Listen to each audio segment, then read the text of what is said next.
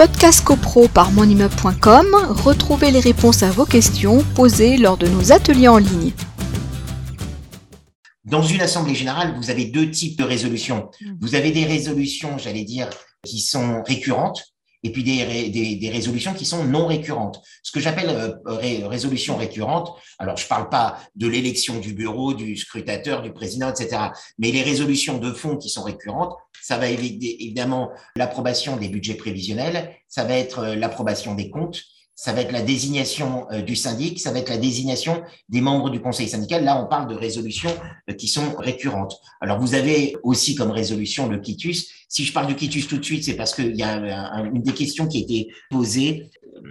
Je ne sais plus qui avait posé cette question. C'est Madame Valérie Madame- Vigneron D'accord, ok. D'accord, Valérie euh, Vigneron, d'accord. Qui nous dit, on ne veut pas la résolution sur le quitus, le syndic nous l'impose. Du coup, en assemblée générale, les copropriétaires votent pour le quitus au syndic, qui leur fait un beau baratin. Je cite, c'est pour ça que je parlais de D'accord, baratin. d'accord. Euh, voilà. Bon, le quitus, c'est un projet de résolution récurrente euh, qui est mis à l'ordre du jour. Euh, J'allais dire, le quitus, on en fait tout un. dire, on en fait beaucoup Ah, sur il y avait, quitus. il y avait Patricia aussi, Patricia Bricard qui nous disait un syndic peut-il proposer une AG alors que la date de fin de son contrat est expirée, Ah, ça, c'est ne serait-ce qu'une ouais. d'une journée Ouais. Et une résolution sur le quitus est-il toujours à inscrire Peut-on rejeter cette dernière? Donc il y en a eu plusieurs questions. euh, plus- Ouais. plusieurs sur le quitus. Bon, en tout cas, Ouais. pour euh, ces, ces projets de résolution récurrents, il y a notamment le quitus. Bon, le quitus, c'est, j'allais dire, euh, les gens considèrent que si on donne le quitus, on ne peut plus rechercher la responsabilité de son syndic. C'est pas vrai. On peut le fait de donner quitus à son syndic, on le donne en connaissance de cause au regard des éléments dont on dispose au moment où on le donne.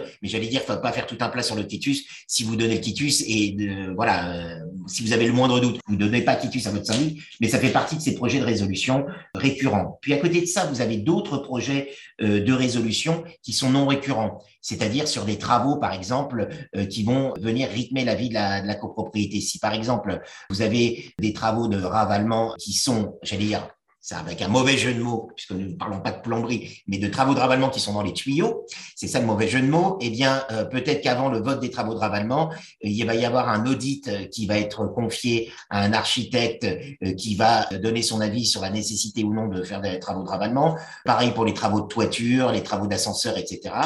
Et à la suite de ça, les copropriétaires qui seront, qui auront été informés après avoir euh, voté préalablement un audit donné à un professionnel du bâtiment, qui peut être un architecte, un architecte, un ingénieur euh, structure, si on parle de problème de structure du bâtiment, un ascensoriste, etc., etc. Donc tout ça, ça, va ça peut être porté à l'ordre du jour. Puis euh, les, les discussions vont évoluer. Puis lors d'une autre assemblée générale, l'audit ayant été réalisé, eh bien les copropriétaires vont voter les travaux. Podcast CoPro par monimmeuble.com, retrouvez les réponses à vos questions posées lors de nos ateliers en ligne.